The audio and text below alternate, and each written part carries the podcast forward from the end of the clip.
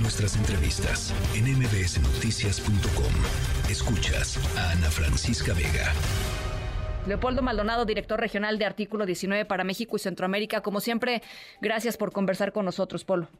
No, al contrario, muchas gracias por la invitación, Ana Francisca, y un saludo a tu auditorio. Pues eh, su visión de lo que pasó esta mañana y de lo que lleva de fondo, Leopoldo. Sí, mira, eh, justo también estamos hace un par de horas publicando un posicionamiento respecto a lo sucedido ayer y hoy. Coincidimos plenamente con lo dicho por Amnistía Internacional y el Comité para la Protección de Periodistas. Yo creo que ahí eh, eh, hay consenso, no, no hay la menor duda de que es un ataque directo a la privacidad, no un acto que se conoce como doxing, que es publicar datos personales para vulnerar eh, la seguridad de las personas, en este caso de una periodista.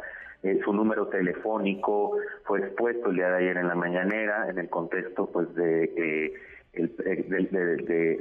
la revelación que hizo el presidente sobre una solicitud de respuesta que le hizo Natalie Kitroev, que es la jefa del corresponsales del New York Times en México, sobre pues el tema de los presuntos vínculos de su círculo cercano, incluso familiares, con el crimen organizado y una supuesta investigación que, está, que, que habría estado abierta hace unos años eh, eh, respecto a, este círculo del presidente. Eh, eh, ella cumple con un buen, una buena práctica periodística que es corroborar y contrastar con una de las partes interesadas su versión de los hechos. Y, el, y, el, presidente, pues bueno, exhibe el cuestionario, pero con el afán de quemar la nota, ¿no? Que de, de entrada esto ya es cuestionable, pero además no solo eso, sino el número de la periodista eh, todo hubiera quedado, eh, digamos, quedaba todavía el beneficio de la duda, aunque poca, pero todavía quedaba un, ahí como ese resquicio de que pudo haber sido un error. Pero hoy confirma que no lo fue y hoy señala con toda claridad que pues su investidura está por encima de la ley y eso es una eh, llamada de atención a la ciudadanía porque cuando un gobernante se cree ya superior a la ley, ya eh, raya en el autoritarismo, y más cuando está poniendo en riesgo la vida de una persona, en ese contexto que, como bien dice Ana Francisca, es para los periodistas en México eh, sumamente adverso, una agresión cada 16 horas contra la prensa, y eh, México encabezando o por lo menos en los primeros lugares de países más letales para los periodistas. Eh, y lo hemos platicado aquí muchas veces, eh, Polo, el, presidente decía que ya no había impunidad, ¿no? O sea, que, que cuando dice, pues bájenle dos rayitas, etcétera, etcétera, no, no exageren, porque aquí lo que importa es que pues ya no hay impunidad.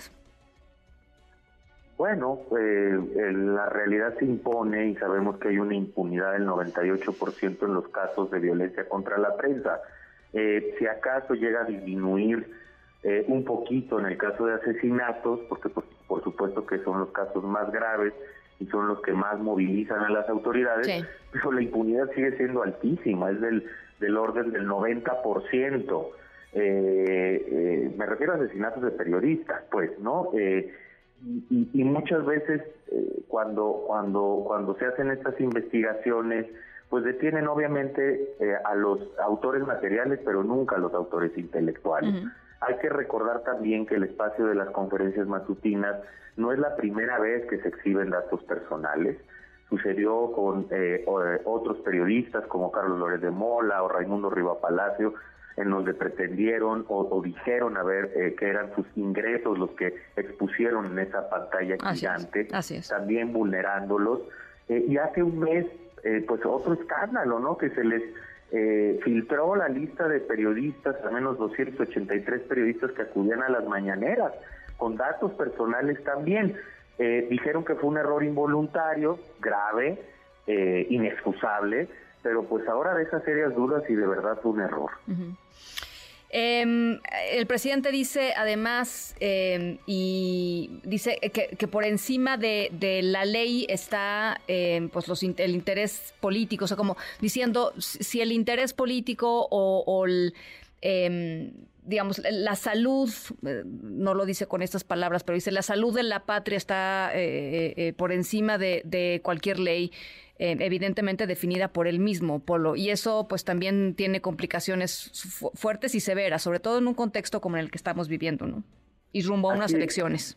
Así es, porque si además lo leemos a la luz de ese contexto que mencionas, que es disminuir el poder de los contrapesos institucionales, llámese Poder Judicial u órganos constitucionales autónomos como el propio INAI, que ha abierto una investigación de oficio por este hecho, pues evidentemente eh, todavía aumenta nuestra preocupación, ¿no? Es decir, el, presidente dice estar por encima de la ley, pero además él es el último intérprete de la ley eh, o de lo que es la salud de la patria o lo que es el principio de mayor beneficio para el pueblo, como él dice, para la ciudadanía, y eso evidentemente es muy peligroso, eso no termina bien.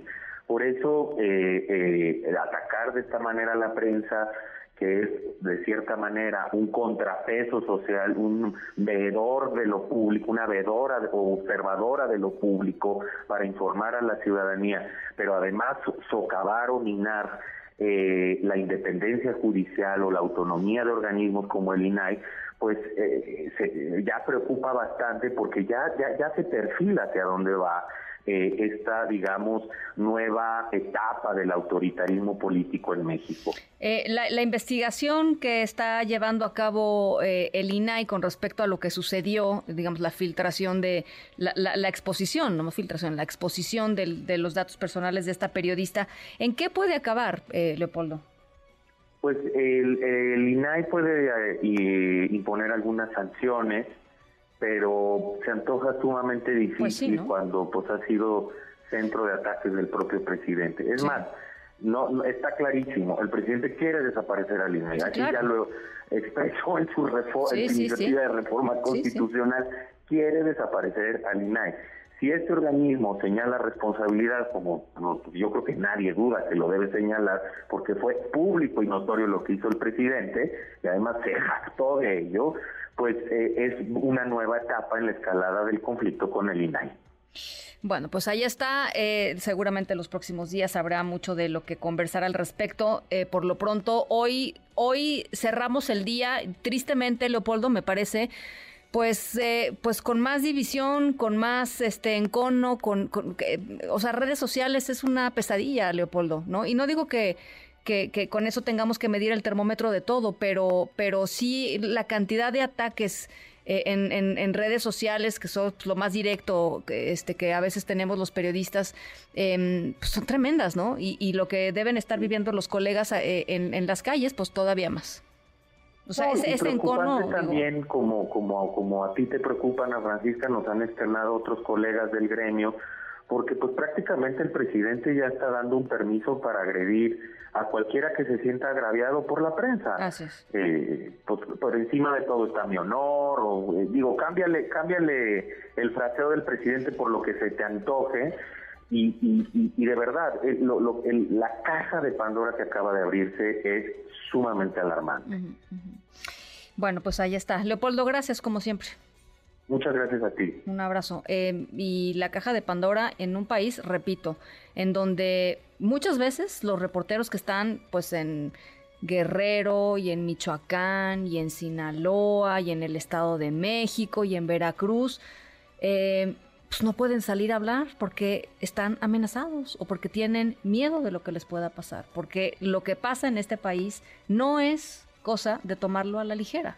Em, y bueno, pues esto lo único que pasa es que abona a eso y abona a esa permisividad y abona a las agresiones que todos los días sufren colegas periodistas haciendo su trabajo en este país.